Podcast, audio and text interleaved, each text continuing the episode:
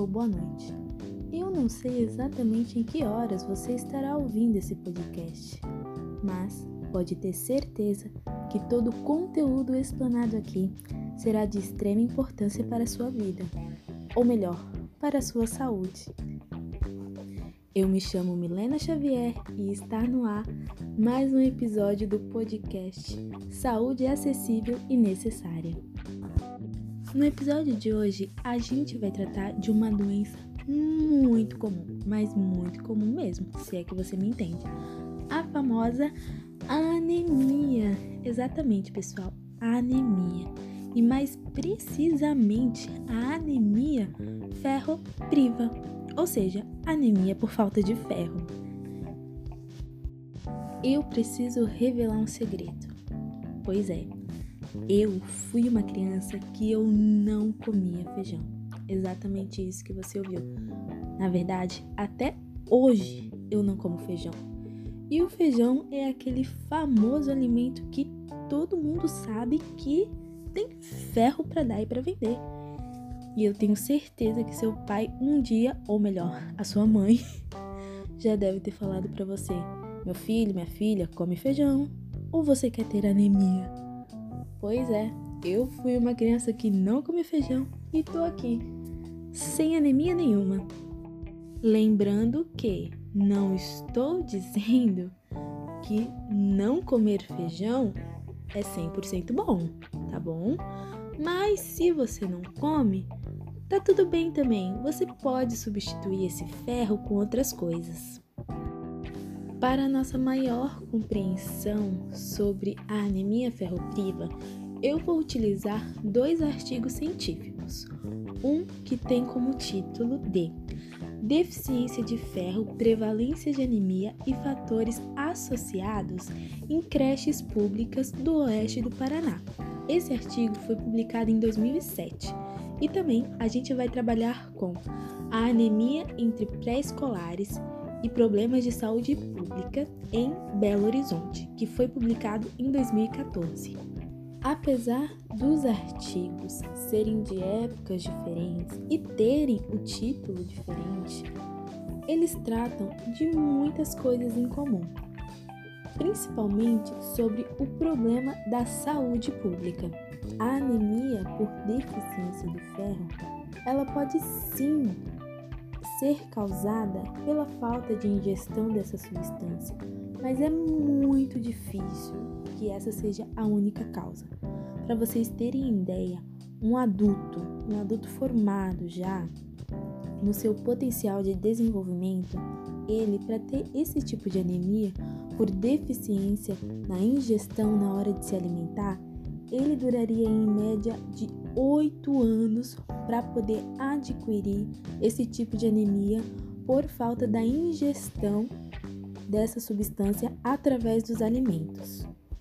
Uma criança, com certeza, ela vai ter esse tempo diminuído. É muito mais fácil uma criança ter esse tipo de anemia por falta da ingestão dessa substância pelos alimentos do que um adulto. Mas mesmo assim, até em casos infantis, é difícil que ocorra apenas pela falta da ingestão do ferro. E por que associar isso, essa doença, à saúde pública? Bom, ambos os artigos que eu falei no começo, eles não só tratam dessa doença, mas tratam também de como ela pode ser desenvolvida nos indivíduos. E as causas encontradas para que essas pessoas pudessem desenvolver esse tipo de doença eram condições de moradia, o número mínimo de moradores dentro de uma residência, que geralmente em pessoas que têm uma renda menor é um espaço muito pequeno para muitas pessoas falta de saneamento básico e renda familiar totalmente desfavorecida. A partir do momento que nós temos uma família que não tem saneamento básico, que a sua renda familiar é totalmente desfavorecida, é baixa, onde os pais de muitas crianças não têm um nível mínimo de escolaridade, que seria o ensino médio, por exemplo, A gente tem pessoas que não comem direito, essa é a verdade. A gente tem pessoas que tomam água possivelmente contaminada, com patógenos que são muito agressíveis às crianças, principalmente. Sem falar na própria higiene, a higiene pessoal das crianças, da família em si e até mesmo a higiene coletiva, que seria a higiene da casa, dos cômodos, banheiros, a higiene certa de lavar os alimentos na hora de entrar dentro de casa, né, na hora de trazer esses alimentos do mercado e colocar dentro da sua casa. A gente tem todos esses fatores que podem contribuir para que as crianças sejam menos saudáveis. Quando essas coisas acontecem, o rendimento das crianças em si, eles diminuem muito. Isso traz a gente para um tópico muito importante que são os sinais, os principais sintomas da anemia por deficiência de ferro.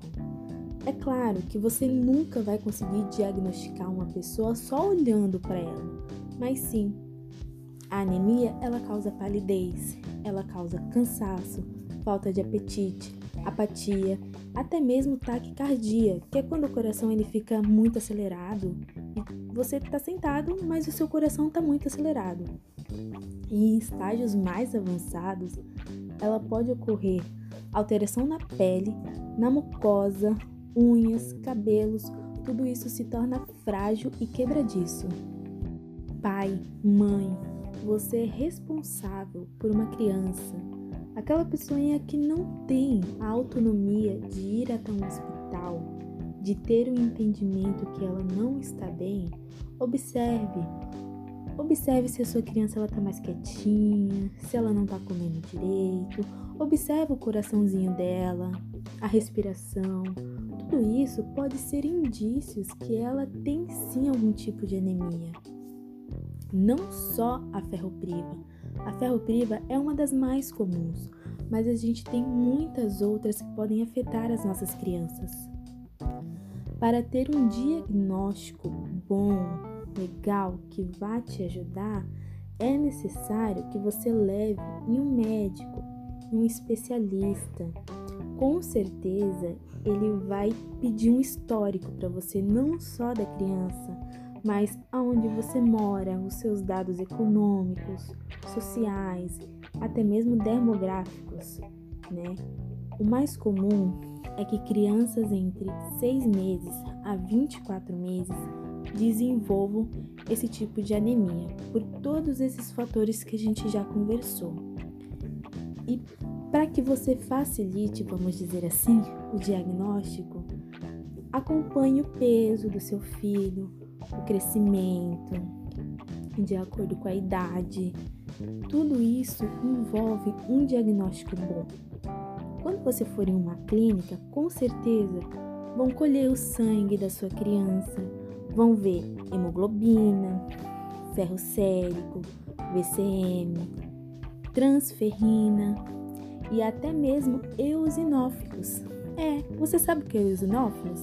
Não? Então eu vou te dizer eosinófilos é um tipo de leucócito, é um tipo de célula sanguínea e quando ele está muito abundante no nosso organismo, com certeza tem algum tipo de parasita dentro do nosso organismo. Sim, um parasita. E esse parasita pode ter vindo pela falta de saneamento, pela falta, falta da água tratada ou até mesmo dos alimentos que não foram lavados direito. Apesar de ser muito comum, é grave e tem como complicar se nós não cuidarmos.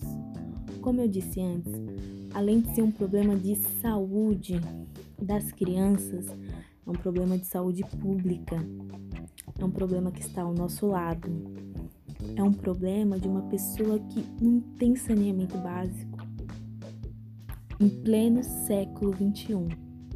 Então você que está me ouvindo, se você pode fazer alguma coisa para ajudar essas pessoas ou simplesmente ligar para o ministério da sua cidade, olha, não tem saneamento básico aqui.